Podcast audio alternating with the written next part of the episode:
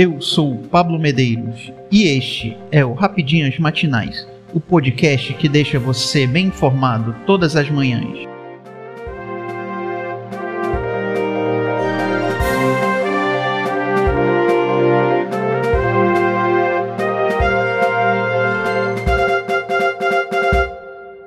Hoje, 11 de julho de 2022, vamos às principais notícias. Dispensa o apoio de quem pratica violência contra opositores de Bolsonaro.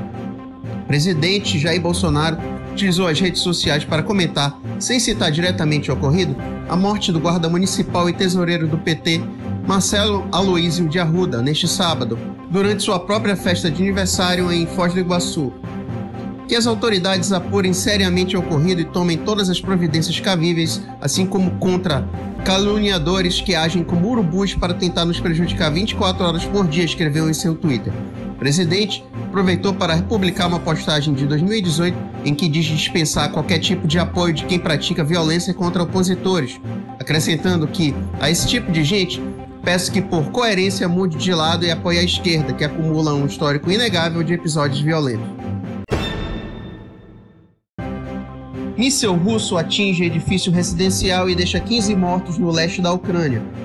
O míssil russo atingiu um edifício residencial em Chaziv Yar, leste da Ucrânia, e deixou 15 mortos, informou as autoridades locais, acrescentando que 24 pessoas permanecem sob os escombros. Durante as operações de resgate, 15 pessoas foram encontradas mortas no local e 5 pessoas foram resgatadas com vida, segundo o balanço atualizado divulgado pela unidade local do Serviço de Situações de Emergência da Ucrânia. De acordo com as autoridades, as equipes de resgate estão em contato com três pessoas vivas. O edifício ficou parcialmente destruído e as equipes de emergência trabalham no local. Projeções apontam vitória do partido governista no Japão em eleições após morte de Shinzo Abe. A coalizão que governa o Japão é apontada como uma grande vencedora nas eleições para o Senado deste domingo, 10, dois dias após o assassinato do ex-primeiro-ministro Shinzo Abe durante um evento de campanha. O Partido Liberal Democrata que governa o país e ao qual Abe pertencia e seu aliado, o Partido Komeito, devem obter entre 70 e 83 das 125 cadeiras da Câmara Alta, de acordo com uma projeção do canal estatal NHK. Mesmo antes do assassinato que chocou o país, o PLD e avança, avançavam para fornecer sua maioria, Admitindo a derrota, Kenta Izumi, líder do Partido Democrático Constitucional, que deve perder vários assentos, disse que estava claro que os eleitores não queriam mudar, segundo a Kyodo News.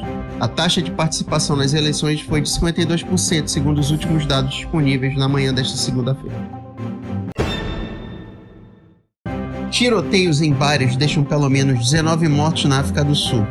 Dois tiroteios em bares na África do Sul, onde os criminosos parecem ter atirado de maneira aleatória contra os clientes, deixaram pelo menos 19 mortos em um distrito próximo de Johannesburgo e em uma cidade do leste do país, anunciou a polícia neste domingo.